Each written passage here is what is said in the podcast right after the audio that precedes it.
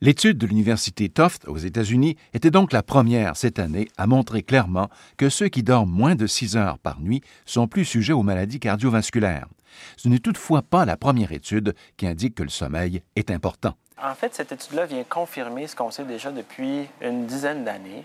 Euh, la différence de cette étude-là, c'est qu'on a bien mesuré le sommeil. Donc, on a bien caractérisé le sommeil dans cette cohorte-là en utilisant un appareil qui s'appelle un actigraphe qui nous permet donc de d'avoir une meilleure approximation du sommeil des gens, ce qui n'était pas le cas dans les études antérieures. Et donc, il y a probablement moins de billets introduits euh, avec cette étude-là. Alex Deshôtels est neurologue et directeur de la clinique du Centre d'études avancées en médecine du sommeil à l'hôpital du Sacré-Cœur à Montréal. Les résultats restent les mêmes. un manque de sommeil ou une quantité insuffisante de sommeil est probablement un facteur de risque vasculaire. Euh, il y a des gens qui sont de longs dormeurs, qui ont besoin de 8 à 10 heures de sommeil par nuit pour bien fonctionner. Et à l'extrême, il y a un 5 de la population qui, physiologiquement, peuvent avoir des journées adéquates, une vigilance adéquate avec seulement 5 ou 6 heures de sommeil. Ce que ne dit pas l'étude, c'est pourquoi les gens ne dormaient que 6 heures. Est-ce que c'est parce qu'ils avaient des problèmes de sommeil? Est-ce qu'ils avaient de l'apnée du sommeil, de l'insomnie, une autre maladie qui s'appelle les jambes sans repos qui va interférer avec le sommeil? Ou est-ce que ces gens-là, comme un tiers de la population, est privé de sommeil pour des raisons de travail, de loisirs? Donc, on ampute le sommeil pour avoir plus de temps pour travailler, pour envoyer des courriels, pour euh, regarder nos statuts euh, euh, sur Facebook, par exemple.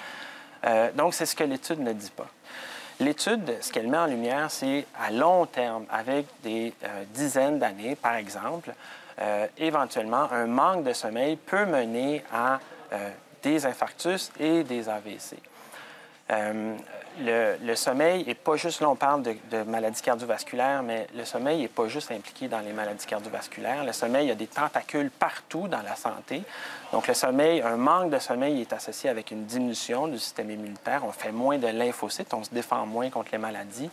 Un manque de sommeil va aussi augmenter euh, les risques d'obésité. Et ce qui est préoccupant, c'est que ça augmente aussi les risques d'obésité et de façon plus importante chez les enfants.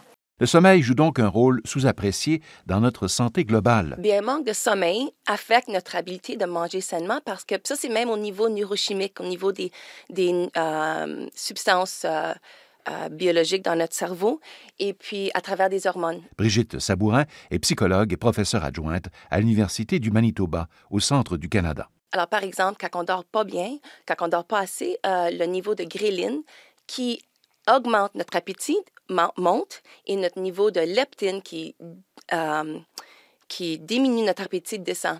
Alors, on en fait plus faim quand on mange quand on dort pas bien. Et puis, euh, on dit de 7 à 9 heures, dépendant de la personne. Alors, c'est très individuel et puis c'est vraiment de savoir si on a assez dormi, on se réveille puis on n'a plus sommeil. On se réveille puis on est réfléchi.